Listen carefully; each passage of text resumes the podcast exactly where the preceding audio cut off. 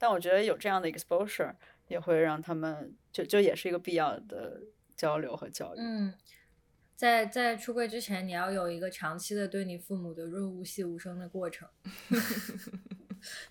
哎，这样吧，要不然把这些妈拉一个群，就我今天不能教育这个热点，我错过了，你上那个热点，你上，就是一轮一轮的，这样大家也分担一点。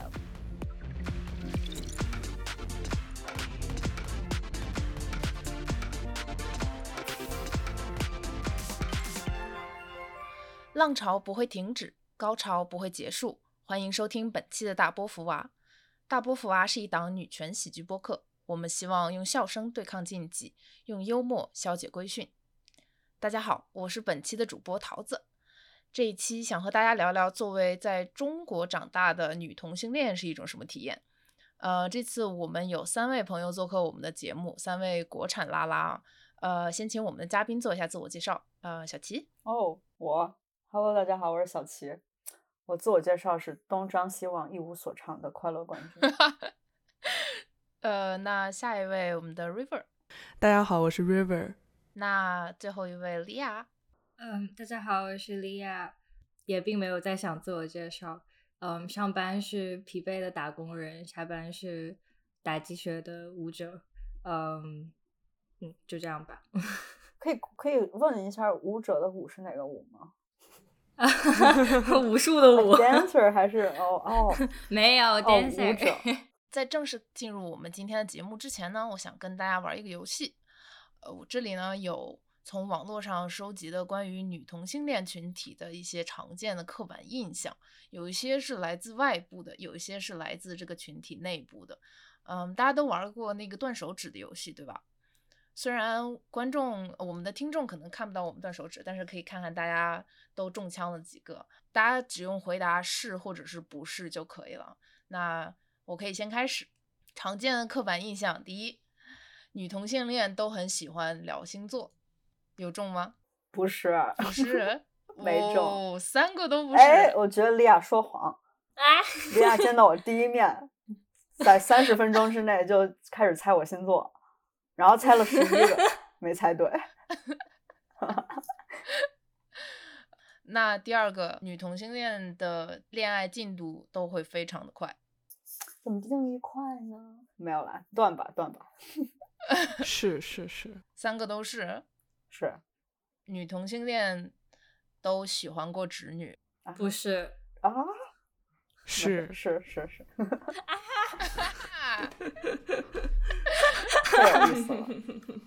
女同性恋都是因为曾经被男人伤害过，所以才变弯。我吐了。呃，不是。OK。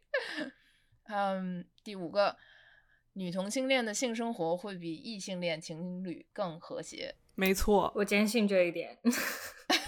虽然你没有试过，是吗？没有参照物。对，虽然我没有参照。是吧？但是。我我觉得好像也不能百分之百确定哎，就因为你不知道啊，你你不好比另外一个。但我但我 conceptually 有头饰。身边侄女们的经历就是最好的参照物。我的身边侄女都不太好意思跟我讲，可能已经觉得自己不行。哦，嗯。OK，第六个，嗯，女同性恋圈人均恋姐是啊是是小齐的女朋友就是姐姐对吧？为什么把我 point out 出来？为什么？因为我只知道你的 River，你问他没有没有？你怎么不问 Lia 呀？River 现在是单身呢。你现在你刚刚问的问题是 generally speaking，女同性恋圈是不是人均恋姐？那 it's a fact，还是你问的是我们每个人是不是符合这个 stereotype 人均恋姐？你认为这个 stereotype 是不是成立的？不一定在你身上啊。那当然成立了。River 也点头，两个都成立吧？我就跟你说，这两个回答都是是，但我就想知道你问的是哪个。对你来说都成立，你还要问？我也有点质疑精神嘛，真是。可以，可以，可以。OK，那下一个，嗯，女同性恋小时候都更喜欢玩男性的玩具。我以为玩男性。男性的玩具。比如什么，比如赛车之对就像什么赛车啊、枪啊，然后什么模型啊、军舰呐、啊，不是吧？我小时候还在就是扮演《巴啦啦小魔仙》里的真的 哦，我不就是，巴拉拉不意外。小魔仙是你小时候吗？对啊，小学伤到了，那是我，那是我好像高中的时候。是会把 芭比娃娃玩成芭比电影里那个被玩坏的娃娃。对，会，哦，但我小时候不是不会玩 Barbie，但是我会，我觉得我所谓男生玩具、女生玩具都玩儿。但是你刚刚说男生玩具的时候，我以为就是类似跟男生一起打球或者什么这种。然后你开始说军舰和那个赛车，然后我就觉得好像，嗯，那些好像并不。但是，但是是啦，我觉得小学的时候，我妈会说，哎呀，谁谁谁谁帮我接一下我孩子，你要找不到他，你就去看男生他们打篮球那边那个头发最长的，把他带回来就好。就是我，哦，所以说对你来说，可能更多的是喜欢跟男生玩儿多过于喜欢跟女生玩儿。可能有点儿对。OK，下一个刻板印象啊，呃，曾经剃过寸头，呃没没有，没有，只有我一个人吗 可能是？Ouch！但主要我我这头型也不好看，我要是剃寸头好看，我说不定来尝试一下。但是我这个我用 AI 生成过，然后我觉得嗯不，严谨。你居然还用 AI 生成过？OK，下一个，嗯，女同性恋比起养狗更喜欢养猫。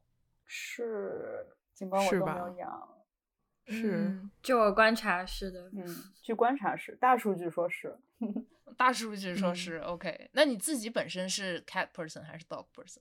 嗯，dog person，我觉得我是啊，但我觉得我女朋友可能哦会喜欢猫一点。嗯，River 呢？我其实是 dog person，在我养了猫之后，我发现就是狗更粘人一些，就会更喜欢狗一些，因为朋友养了狗。你是养了猫之后意识到自己是 dog person？对，但是其实但我都都很喜欢，都很喜欢。这么一讲，好像显得就是我不是很爱我家的猫一样。但是你有养猫是吗？，对对对，替你的猫感到伤心。我觉得 River 非常 consistent，哎，就是因为养猫知道自己喜欢养狗，因为和男人谈恋爱发现自己喜欢女人，都是一个排除法的的探索自己的过程。是的，OK，再有一个呃刻板印象，女同性恋都不留指甲，Depends，怎么 depends？、呃，对吧？不留吧，不留吧。嗯，generally，我很想，我很好奇嗯小齐说的 depends 是什么？比方说枕头公主类的女同性恋，好像反而也许是比直女更爱留指甲的呢。倒数第二个，嗯，女同性恋都喜欢高学历，是吧？是是 就是据观察式的。据观察式的。River 呢？是啊是啊，我 River 好像是我们四个中唯一一个单身的。嗯，如果你想找一个伴侣的话，你会希望对方是高学历的吗？你觉得高学历是一个你的考虑考虑的条件吗？就是我觉得是，但是我又觉得不应该去去要求对方是高学历，在我本科还没有毕业的情况下，所以我觉得对方就是你是没毕业啊是因为你小。我也想说，嗯，最后一个，女同性恋都会经历床死。大家知道床死是什么吗？知道不是？可以跟不知道的听众解释一下床死是什么？就是女同性恋的这个圈子里面会有一种说法，就是两个人在一起久了之后，就会渐渐渐渐的在在床上没有激情，简称叫床死，就是死掉的死。闯死这概念不止在女同性恋的圈子，好吧？异性恋圈子也非常的 prevalent，if not more。嗯，目前还没有就是谈过会就 是尝到会闯死的恋爱。我觉得我们可以给大家一些 context，就是这三个嘉宾都外形很不同，年龄也很不同，甚至是 different generation，然后可能喜欢的类型也不同，谈的恋爱长短也不同，但是大家都一起链接，所以这条是 stereotype 中之最，就是之最。就被顶 到上面去。呃，想先问问三位嘉宾，你们是从什么时候察觉到自己喜欢同性的？其实小学的时候，我就对一个女生有很特别的占有欲，然后我不想她跟别的女生，不是你真的很像在读小黄文，我跟你讲。我我已经对这个故事特别好奇了。小学时候对一个女生有占有欲，多么好的开头，也不是多么好吧，就多么引人入胜的开头。我小学的时候对一个女生就有占有欲，其实小学那个女生算是我启蒙。她是走读生，我是住校生，然后她每天回家之前都会亲一下我的脸，然后再回去。哦，对，这也太可爱了。然后之后我就发现我对她有特别强烈占有欲，我不让她跟别人玩，不让他跟别的女生当朋友。亲别人的脸，那他不亲别人的脸了。哦，他只亲你的脸。放学时候不是小小朋友坐一排，然后不是不是 走，不不不不不，就只有不是过家家的情景或者怎么样，就只是每每天放学之前找到你。如果找不到你，满学校找你，在每个滑梯上走了，不是我们必须要亲到再回家。我们每天都会待在一块儿，然后回去之前他就亲我一下，但是我当时不知道那是喜欢，就是我只知道就是他是我一个特别重要的朋友，但是。不知道是喜欢他，到初中之后我才发现，就是我会注意别的女生，被别的女生吸引。其实初中就发现自己喜欢女生，但是一直到高中就不都不确定自己只喜欢女生。在二零年的时候，当时我疫情回国了，然后我们就时隔七八年之后见面了。不是这个声音是怎么回事？是哽咽了还是？然后我们就聊到小时候。他就问我说：“当时是不是喜欢他？”然后我就也承认了，小学其实就是喜欢他，但是没有发现。对，那他说什么？所以他是喜欢你的吗？他是这么说的，但是他现在已经是一个有稳定呃男友的女生了，所以就那干嘛要告诉你呢？好扎心啊！但是就是其实对我来说也就没什么了，因为就已经过去了。再见面没有那种就是跟白月光见面心动的感觉。我也想说，哎，都小学时候，就一个世纪以前是。但我想想，是 River 在讲，就好像也没有特别特别久远。我的小学就是零七年，零七年上小学。哦天！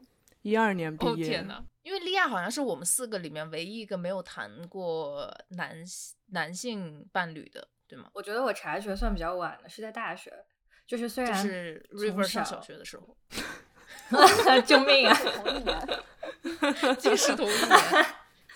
嗯，虽然从小就跟来来和 gay 一起玩，就是在学校里，我觉得很小的时候你是不会有特别的意识，在性取向上不一样，你甚至会觉得这是一个很酷的事情，只是有这样的同伴而已。然后我一直以一直以来以为自己没有遇到过足够喜欢的男生，所以才没有跟男生在一起，直到。遇到了非常喜欢的女生，才发现就是跟人在一起是多么容易的一件事。那个就是要等到大学的时候，我不知道就是大家是在哪里上的大学，像 River 就是在美国这边念的嘛。嗯，在国内念本科，如果是文科，就比较偏文科性质的学校，就是文史哲这些比较侧重的学校，其实拉拉非常多。然后那个时候你就变成了一个对，就是一直以来。可能呃，你会心动的。我以为工程学都是拉，是的，就艺术院校之外，文科院校也很多。然后上了大学，就呃，女生表白的数量超过了男生，然后你就开始认真去思考这件事，然后发现自己心里是一点抵触都没有的。哇哦，喂，所以有多少女生跟你表白过？哎，对你都提到那种数量多于男生了，我们 当然就难以避免的想入非非这个两个数字。对比一下，对比一下。莉亚在哪上的大学？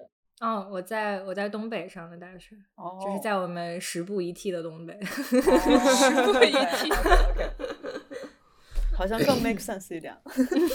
我记得我听过最好笑一句话，就是说重工业地区产铁也产铁梯。完了，那现在是不是这个工业区和这铁梯都迁移到海南了？海南铁梯变多了，是吧？变成一些就是老龄呃老老龄化的 铁梯。小齐，你没有办法避免这个问题。我没有避免，就什么时候知道自己喜欢同性的？这大概是在二零零几年的第一场雪前后。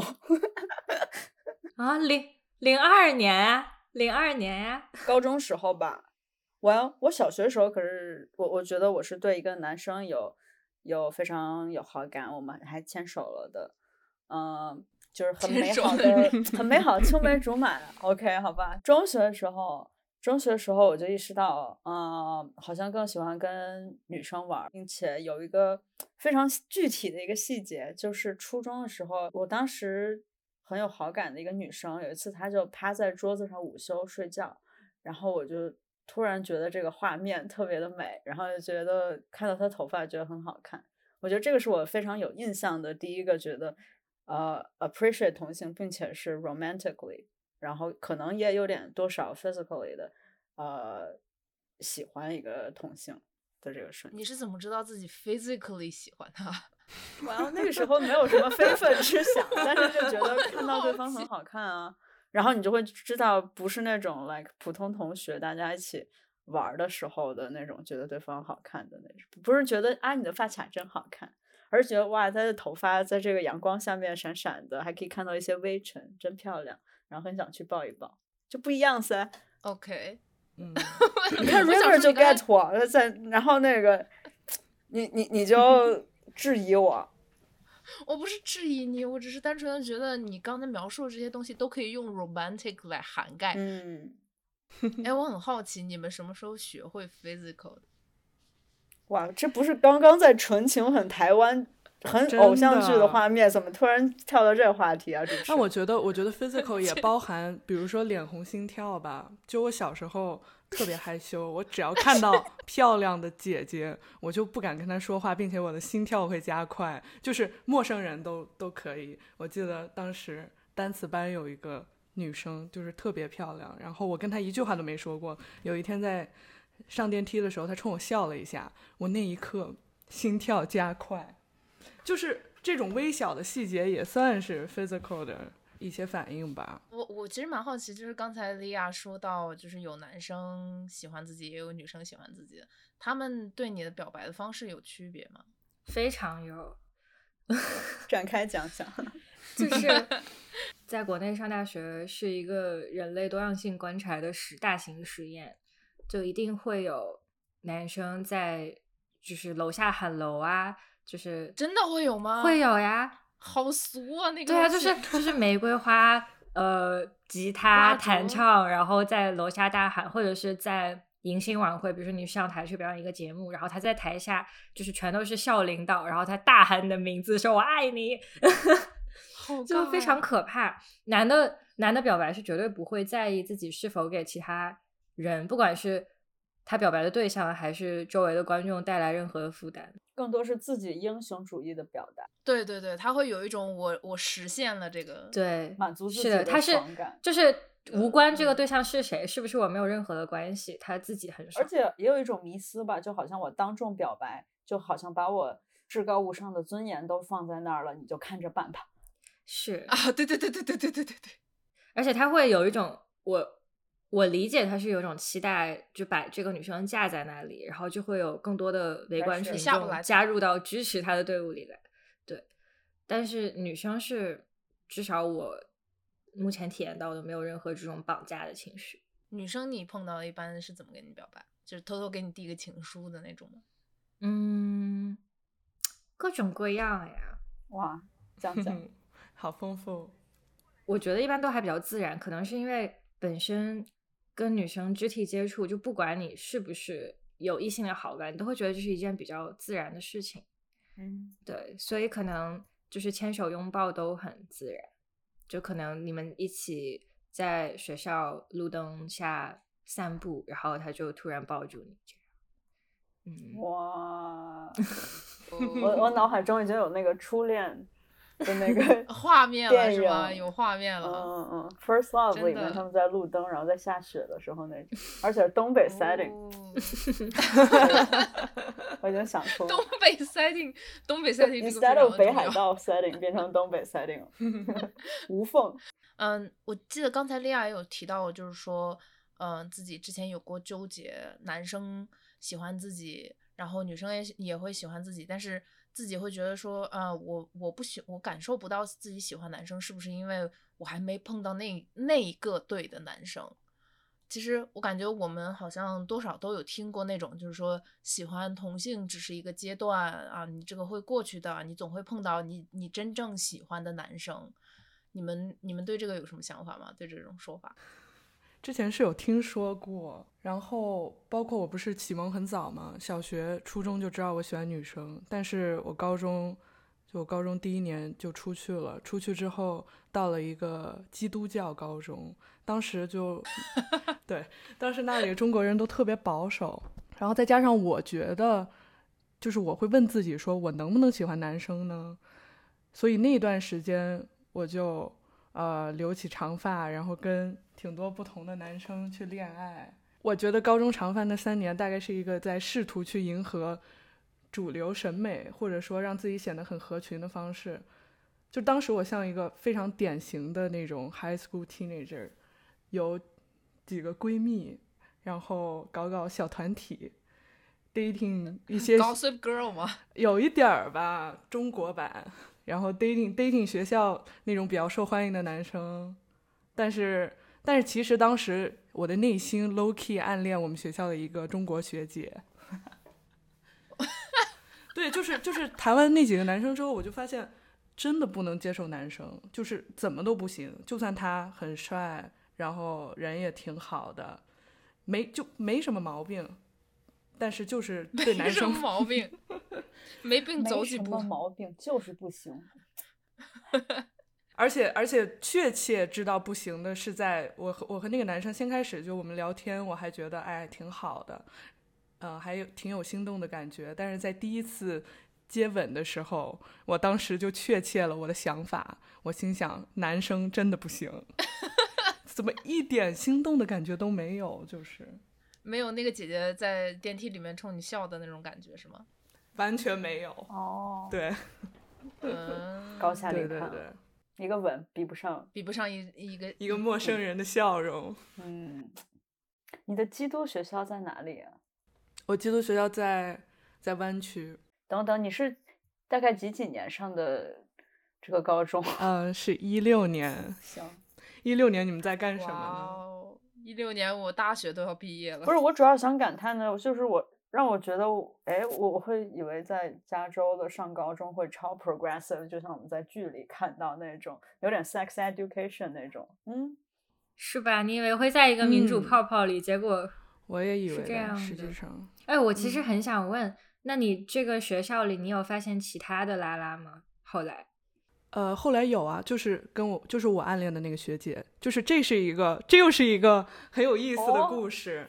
当时我是我一进去我是九年级，然后她是 senior，但是她每天都会找我聊天，果然我就觉得啊，这个她真的就是，嗯，她很好看，然后人很好，呃，每天找我聊天，我就喜欢上她了。喜欢上她之后，真的很爱聊但是她有。男朋友，我就觉得她是直女。但是后来我发现她毕业了，我们暑假出来玩儿，我就发现她跟女生在一起了。啊，然后我对对，然后之后我跟她聊天，她就跟我说，因为之前在我们那个 Christian school，她觉得太哦，呃，就是身边的人完全不能理解，再加上学校也不允许，所以他也是深贵。他说他跟男生恋爱也没有感觉什么的。但是会因为这种就是身边的不管是环境的压力，还是说就是同学的压力，会尝试去跟男生谈一下恋爱，试试看自己是不是真的不能接受。嗯，会会的会的，完全是因为当时身边的人都在恋爱。我很好奇，莉亚是怎么顶住这个？你哦是没有感觉这种没，我是我我我有这个压力，是我时不时会想这个问题，就是我到底有没有可能这一生一世喜欢上一个男的？就是我会对自己 灵魂拷问，就是实际是已经喜欢女生这件事情完全变成了我的 comfort zone，然后探索是否喜欢异性变成了非常难的一件事情，但我还是出于外在的压力会去想，我有没有可能这辈子遇见一个我喜欢的男生？我我会想，比如说你畅想自己以后出柜可能会有的场景，你会很担心父母问你，呃，就是你一定只能喜欢女生吗？有没有万分之一的可能你会喜欢一个男生？而我在听其他朋友们的出柜故事，呃，很多父母都会这样讲，但。你你说这地球有亿万人，你可能真的会有这样的概率，只不过你这辈子都遇不到。嗯，但我我如果没有外在的压力，我觉得我绝对不会想这个问题，就是我就待在我喜欢同性的泡泡里就可以。同性都还喜欢不完呢，你还要数一数 什么时候排到男的？排不到的。我觉得我我很 resonate，就是莉亚刚刚说的这点吧，尤其是我，我觉得现在喜欢女生是一个更本能或者更觉得是一个 comfort zone 的一个东西，反而是如果你要去想对一个男生产生好感和试图发展，是一个需要想一下，比如怎么和一个异性交相处交往，然后，呃，尤其是对于稍微女权启蒙一点，这个东西好像就 constantly 在这儿，你跟他在一起生活或者是交往，就会一直会想着这件事情。嗯，而且男生也没有女生好摸啊，就是 like 抱起来是硬的。呃，我想起我不是前一阵子刚回国，然后我是回去见我的呃初高中、大学的好朋友们，然后我的初中好朋友、高中好朋友，他们都一直都跟男生在一起。大概是大学的时候，这个初中好朋友就开始跟女生谈恋爱，然后到了研究生，甚至毕业回去，我这个高中同学才开始跟女生谈恋爱。所以我本身。嗯，没有在做朋友的时候没有对他们的兴趣上有任何质疑，但是我当我这次回北京就开展了一场拉拉彩虹之旅，就是 所有人都变成了拉拉，就是他们这个异性恋阶段已经过去了。嗯，引人深思。他们他们开班吗？传授 他们他们要开班传授什么经验吗？我觉得一定会有很多人报名。我那个我那个呃，就是最晚变成拉拉的朋友，他呃。他是一个 dancer，然后他跟他的 dancer 女朋友在一起，他们两个就非常养眼。然后上课的时候，就真的会有直女学员跑去问他说：“能不能告诉我一下，要如何变成拉拉？” 就我前两天听了一个特别有意思的一个女同播客，他们说铁梯在拉拉市场中是入门款，就是当一个人想变成拉拉的时候，好伤人，铁梯就是伤人，他们变成拉拉的一个入门的一个。呃，类型我感觉可能有一点像，就是你还没有办法接受特别女性气质的那种人，那就只能先从男性气质比较明显的铁梯入手。铁梯负重前行，还要承担 educate 别人的角色，太难了，就像铁梯落泪。还有一个想法，就你刚刚问那个喜欢同性这一个阶段嘛，然后我觉得这个问题下面有一个 implication，就是说啊，一个 magic。Heterosexual dick 的这种迷思在里面，就是 yeah not really a lesbian you're just straight and you hasn't 你你还没有遇到合适的男生或者或者合适的屌。那我觉得对于这个回应其实就是啊 you're straight 呃 so is spaghetti until it gets wet。但是我能想见有些父母对于比较年轻的。呃，拉拉或者 LGBTQ 群体来讲，就他们第一次了解到小孩儿，呃，有倾向的时候，会有这个想法和说法。就有一些小孩儿他在出柜，就是他出柜都是 like 试探性的，会先跟先跟父母说一下，说，哎，我认识一个人，他是同性恋，然后问爸妈会怎么想，然后爸妈可能说，哎呀，就是一个过程吧，他会过去的，之后肯定会发现自己喜欢的是是异性，怎么怎么样。这都已经算很温柔的回应了。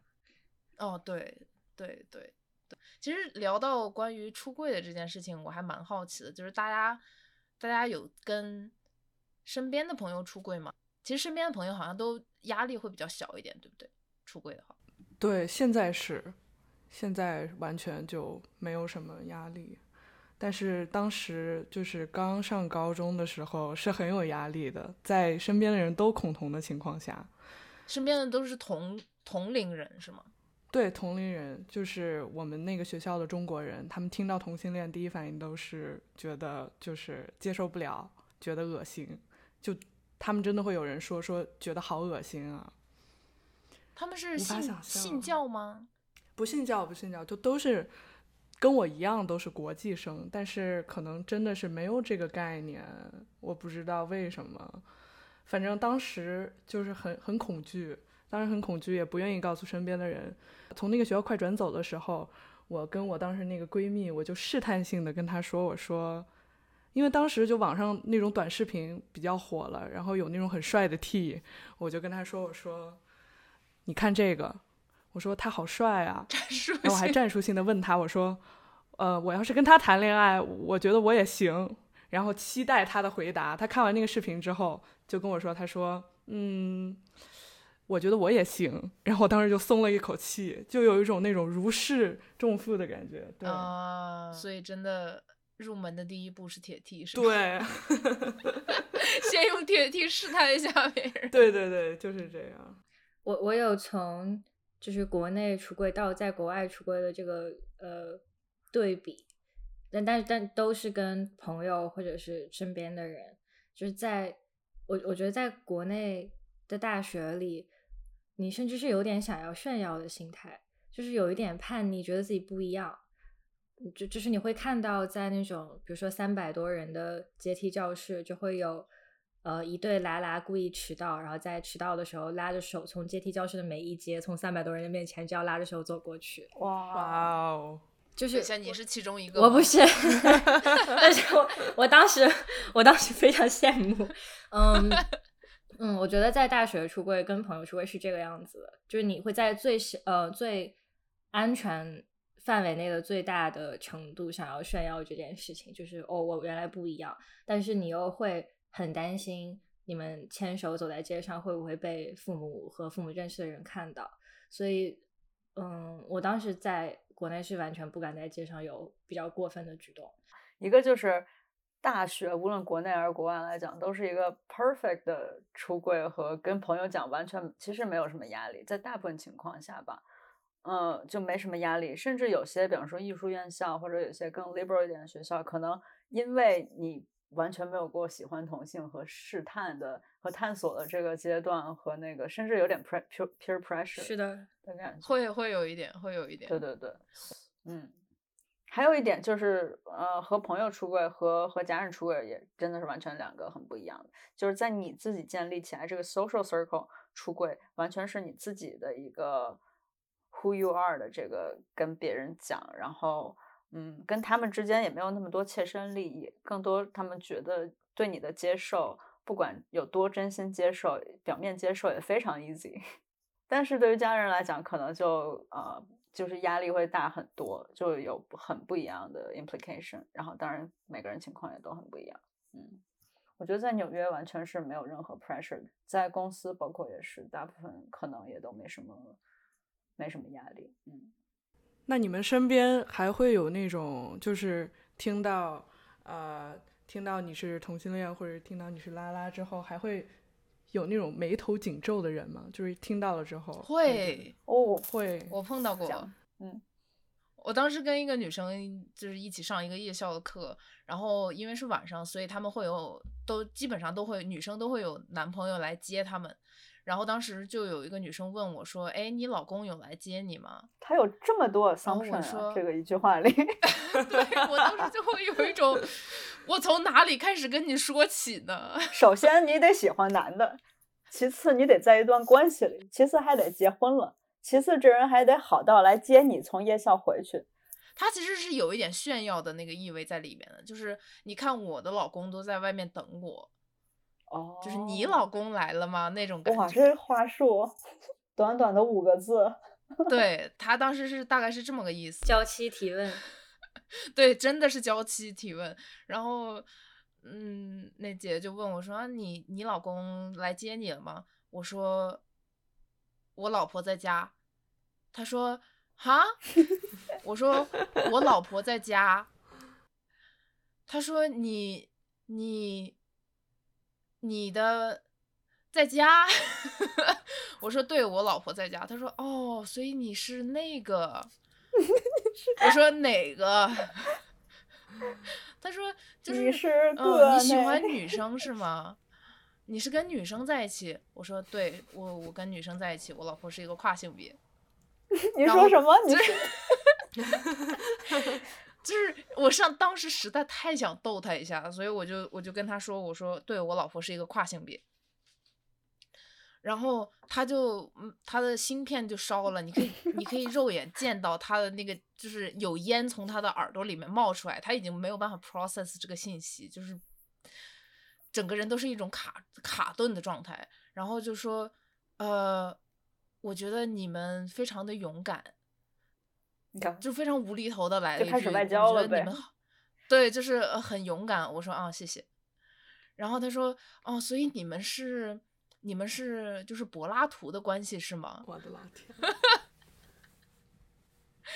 我说我说不是，我们有非常活跃的性生活。然后呢，又又有烟了，又有烟冒着对，又有烟了，就开始问你们怎么？他他甚至想问，但是我我我感觉到就是他把这句话给憋回去了。他就得得再上几次夜校再问。他对他，那 他别上夜校了，他得在你这儿上学，给你交学费。就是那个桃子姐姐，是不是遇到诈骗短信会很喜欢跟对方聊天调戏他的？我确实会跟诈骗短信的人聊天，会逗他们。嗯我我会跟他们说，我也是另外一个诈骗公司。你们今年的业务怎么样？我们交流一下干 KPI 干的。不好，来我们这边干。我们刚才还是在聊，就是出柜嘛。我们至少我们现在在的这个纽约这个环境，包括跟同龄人、跟同事，大家出柜相对来说压力还是会少一些。会，我甚至现在会养成一种习惯，就是如果你不跟我说你是异性恋，我不会 assume 你是异性嗯恋。就你需要向 你，如果你是异性恋，你需要向我出柜，你需要告诉我你是异性恋才可以。对，凭什么同性恋才要出柜，异性恋为凭什么就没有柜子呀？真是，对啊，我也觉得。我现在也希望每个人都有柜子，你不出来你就我就默认你是同性恋，你不说 你不说你老婆来接你，我默认你老婆来接你，你老公来了我就觉得啊，你有老公啊，啊，你是那个男的。怎么是个男的来接你啊？多危险啊！但我觉得家人出柜不一定非要出，也不一定非要很早出。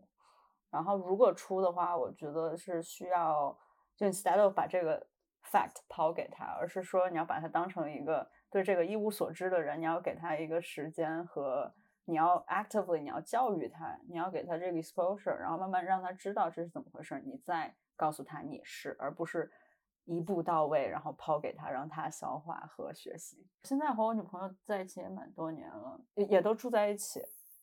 然后我们爸妈都知道我们彼此的存在，就对方就都知道我们作为好朋友和室友的存 在。这样啊，嗯，对，就我跟我女朋友分别都对各自父母有个共同的秘密，就是自己住住卧室，朋友住客厅。这应该是女童最常使用的理由之一吧，所以那个室友才会成为一个 hashtag。哦，原来是这样。我觉得在纽约，就包括在国内很更呃开放的大城市啊，什么等等，这个也非常靠得住，因为这样的确也很省房租啊。然后大家也可以相互照应，在离家远的地方，就是家长也从这个角度就嗯很理解。然后结果结结果分手了，两年之后，妈妈问我，哎，你之前那个朋友还联系吗？你的室友呢？为什么换室友了？之前住的不是挺好的吗？你们还共同养了一只猫，那只猫怎么办呢？女童分手开始分家产，分猫。是是，那那就只能说啊，室友结婚了 之类的。大概哦，这个白色的谎言呢，它这个容易掉在地上的点就是父母要来探望，父母来玩儿的时候。然后我们之前就有过一次，我的父母来，然后因为要把这个要要把这个圆回去，然后我就相当于我们临时买了床垫放在客厅，就布置成一片岁月静好、相敬如宾，然后分开生活的样子。哦，然哦，所以是所以成功的迎接了他们吗？对，成功的迎接了。哦，我要向你讨教一下，我要我要向你讨教一下。没问题，没问题。哎，我有 tips，我有具体的 tips 在分享。呃，这个这个非常 practical，这非常实用。呃，你可以在那个 Purple 或者 Casper 之类的买床垫，买那种单人床垫，然后父母走了之后，你算好时间。哦，然后他比如说三百六十五天包退呃什么 Purple。我记得是一百天，一百 calendar days，然后 Casper 是三十天，可以免费，呃，他会上门来取，所以超级方便，这个特别好。我研究了各个床垫的那个退、退货政策，以及是非常否上门实用。对对对，跟父母的借口是类似的，我们会再住在一个呃两个卧室的房间，但其实只有一个卧室是有床的。然后因为就是父母可能比如说夏天的时候会过来，我们就一直在想要不要买个床垫，然后这个房间要如何布置。我觉嗯得这个需要写一个长长的攻略。可以可以，欢欢迎交流。我还有一个观察，但是完全取决于我的身边统计学。我不知道你们有没有这种压力，就是想到要出柜，因为你想要让父母更有心理准备，而且你也希望出柜之后他们是不会担心你晚年要怎么办，所以你会很有经济压力，你很希望自己能够赚到足够多的钱，能够跟父母说没有关系，我还是可以照顾好自己。然后这可能是我理解里为什么女童很慕强，然后很想要高学历，很喜欢呃行业翘楚的姐姐们，因为你你很想要保证你的、同意呃生活的安稳，然后抗风险的能力，这样不管是出柜成功与否，你都有一个后备在。嗯，确实会，确实会。对，因为有出柜这个问题在，那就是你足够经济独立，有退路，变成一个不是 optional，而是必须的。就你必须事业性要强，必须嗯要能够自己至少养活自己，然后甚至能够听听起老板说我的伴侣赚的比男生还多啊，就是你为什么会担心我们的生活？来，就你 这不是一个明哦说，或者是一个那个，但我觉得家长在 question 你会的时候，在意担心你的时候，嗯可能会多少也会也会是这是会是一个被提到的。但是你们会不会问孩子的问题吗？就是就算你们两个挣的再多，还是有孩子的问题啊。你你以后怎么生小孩儿呢？从身边很多已经结婚的拉拉朋友那里，呃，也得到了也得到了一些 tips，就是大家的 个小孩儿大家的大家大家的理由也想好了，就跟室友的这个理由一样的经典，就是呃，我们家就是你要让父母跟他们的亲朋好友说，我们家孩子已经在外面，呃，就是跟一个美国人结过婚，然后又离婚了。然后这样他们就就是去精子银行买了精子，生了小孩。这个小孩是你跟你离婚过的那个前夫生出来的。哦，对哇然后他们还会哦有 couple 双方都要用这个理由带给他们的父母。哇哦，对，就是结果离了别问了。天呐，收藏了。是哦，就是我妈前几天跟我说那个陈立人杀妻案的事儿，然后她跟我说完之后，就我跟我先跟她说，然后她跟我说，她的 feedback 是，你不会认为，呃，这个世界上就没有好男人了吧？就我妈还在催我找男朋友呢。现在分享了这个新闻之后，她跟我说，这就是少数什么什么什么的，就是每一次跟他说这些，他都会这么跟我说，我就觉得。哎，我就觉得出柜是遥遥无期呀、但我觉得这是万里长征的必要一步，就是祛魅，给这些所谓的高学历或者是高薪成功男性的一种祛魅。因为从他的履历或者说就报道来看，好像哦，家长可能会觉得哇，这是一个 good husband material，嗯，就会觉得就是小孩要找这样的男生。但我觉得有这样的 exposure 也会让他们就就也是一个必要的交流和教育。嗯，在嗯在出柜之前，你要有一个长期的对你父母的润物细无声的过程。哎，这样吧，要不然把这些妈拉一个群。就我今天不能教育这个热点，我错过了，你上；那个热点你上，就是一轮一轮的，这样大家也分担一点，不用每个人都要给爸妈进行全套的女权和 LGBTQ 的这个教育，或者至少有一个 share 的一个万里长征 bullet point，你要补这些课，嗯。OK，我们其实刚才有聊到，就是包括跟家长出柜啊，然后还有呃遇到的一些社会上面的，不管是来自同龄人的，还是说来自上一代人的一个压力。其实我们在自己的成长过程中，也因为自己的性取向，其实我感觉大家多少有走过一些弯路。走的全是弯路啊！其实我们长大的过程中，绝大多数我们能够在外界收获到的信息，都是以异性恋这个关亲密关系为模板，就是这种在异性恋关系的模板已经定型的这么一个社会的一个环境下，我们现在去跟自己的同性伴侣去重新磨合自己的日常相处模式。其实我很好奇，大家大家各自的一个探索过程是什么样的呀？我我的理解可能是框架跟内容的分别，就是同性恋在生存上，嗯，比如说要结婚、要生小孩，这些不可避免的有一些，嗯，想要模仿异性恋的一些 pattern，但是在实际生活的内容上，嗯，从打一开始谈恋爱，我就没有想过要参照异性恋的恋爱，反而异性恋所有的这些。无论是恋爱是还是结婚，呃，男女生的这种呃经济的差距和情绪劳动的差距，都是我恋爱的呃反向参照。嗯，我我可能一开始就没有想要过类比我们的关系和异性恋的关系是什么样子的，就只是在走自己的路而已。而两个女生，因为社会将我们已经教成了这个样子，我们其实都会有很多。对彼此的情绪劳作，你会在情绪上比呃参照其他异性恋伴侣要更融洽一些。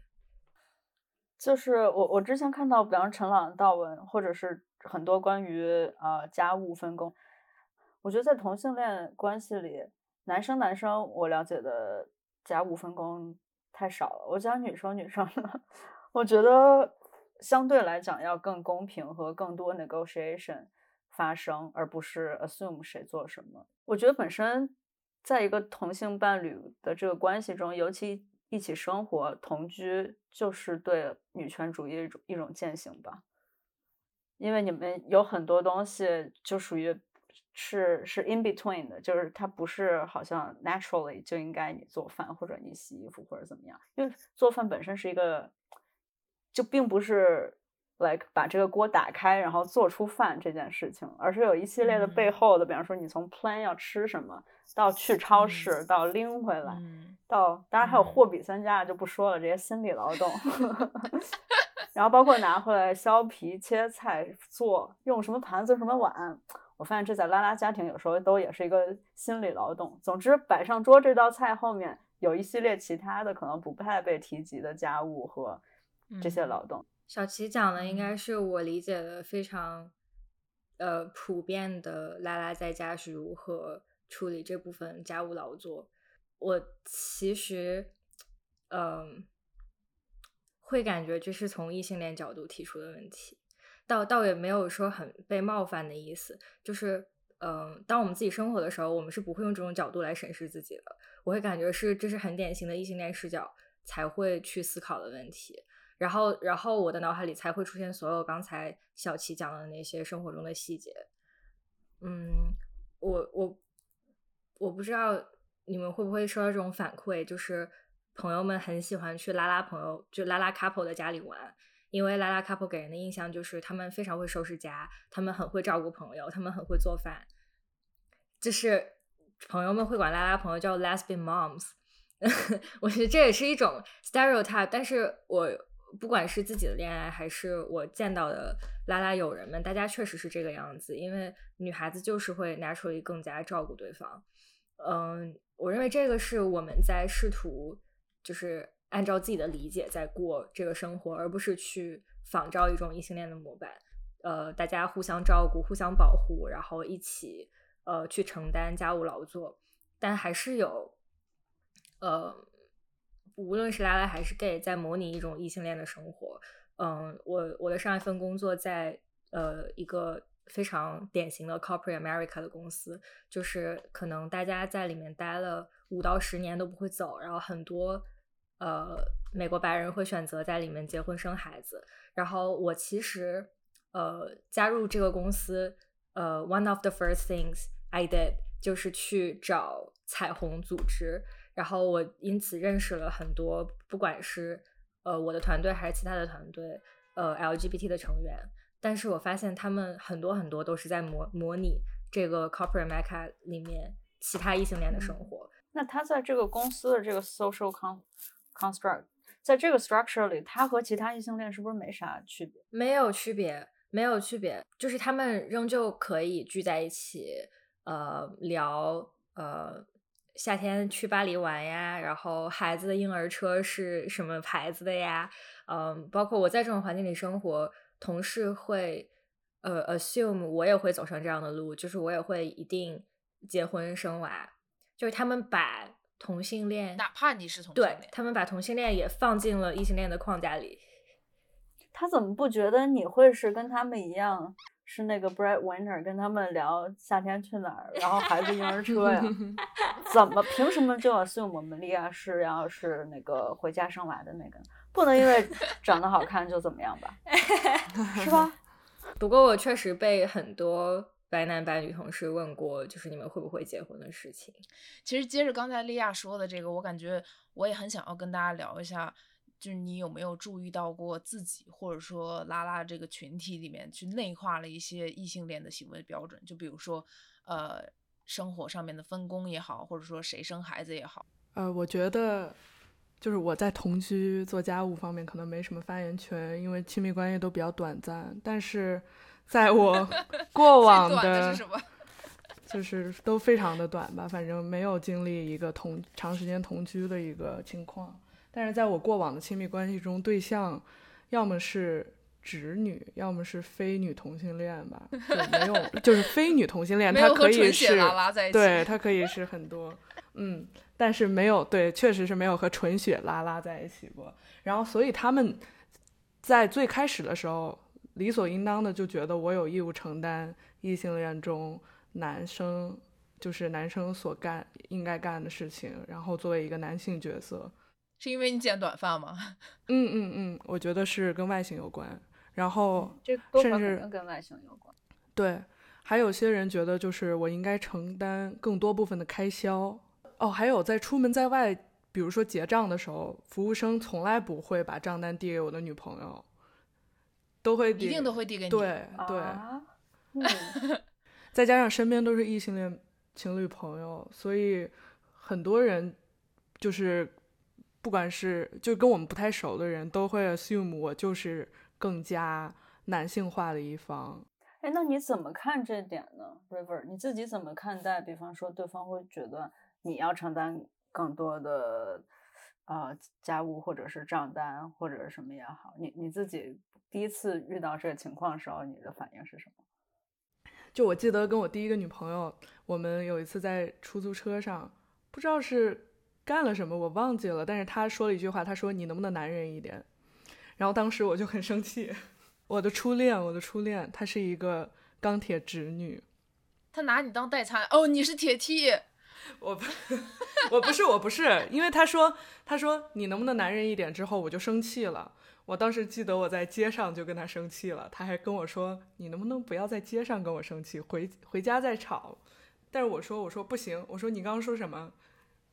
我说你叫我男人一点，我说这个我做不到。”然后之后他就不会说这种这么冒犯的话，但是我还是能够很能够对感觉到能够感觉到他完全没有把我当成一个很女生的女生来看。哎，我其实很好奇，你长发的时候有谈过女朋友吗？没有啊，一直都是短发。对呀、对呀、对呀、我长发的时候也没有女生来跟我表白什么的，很羡慕莉亚，很羡慕莉亚的大学生活。我觉得 River 讲的那个点，我有两个感触，一个就是 fundamentally 被冒犯那个点，我觉得是，倒不是他，比方说要求你更男生，或者就他他他的 implication 就还是觉得他是在跟男生谈恋爱，并且你要做那个男人，而这个不一定是你 align 的。然后第二个点是，嗯，为什么就为什么头发长度、外形是否 masculine 或者是否足够 T，就意味着你你要 play into 哪个 role 之类。那我可以今天短发，然后明天长发。今天短发我就被递账单，明天长发我就可以不用带钱包，是 like 是这样吗？为什么这个就决定了呢？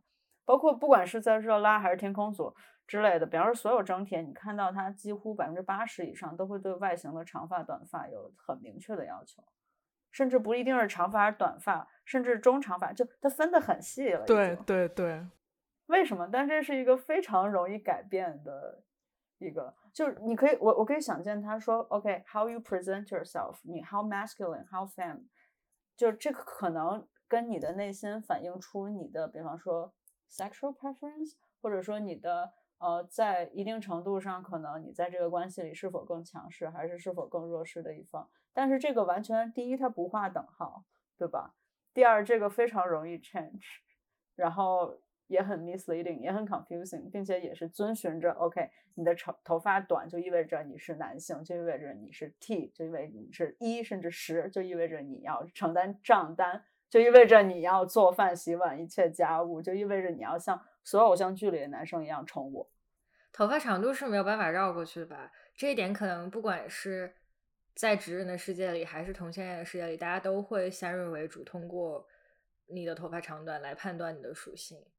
就是我意识到我们的关系在模仿异性恋的任何，但我确实会因为头发很长，然后外表比较偏 feminine 一点，呃，会被很多人认为我是更受照顾的那一方，然后。就是我觉得这是很相互的，就绝对不存在我是被照顾的那一方这种。但是这这个这个 assumption 会来自无论是异性恋还是同性恋，会会因此产生很多心累的自证的过程。但我们为什么要付出这个劳动，心累的自证呢？不断不断的，像群体外和群体内的人，其实我觉得群体内是更让我受伤的。嗯，就群体外的话，我感觉你多少。觉得啊，那算了，我就不跟你扯了。但是群体内的话，你会觉得，你为什么你我们是同一条船上的人，为什么你还要有这种 assumption 对我？你遇到什么离谱的 assumption 吗？就类似你们两个中谁是男的，谁是男的那方，或者是就类似这一类的问题。你们两个谁是男的？我今天最惊讶的点，或者说我整个你的故事里给我最惊讶的点，仍然是。为什么同在二零零六年上下一个？我这不是重点，重点是远在大洋彼岸加州的这么一基督教学校，比一个红色传统的北京学校的氛围还不 liberal，还 conservative，还这么 witch hunting 的那种像迫害同性恋一样的这么一个氛围，这是让我印象最深刻的。我坚信。就是除了在纽约，在其他呃美国其他州那种比较白的那种小镇里面，应该都是这种情况。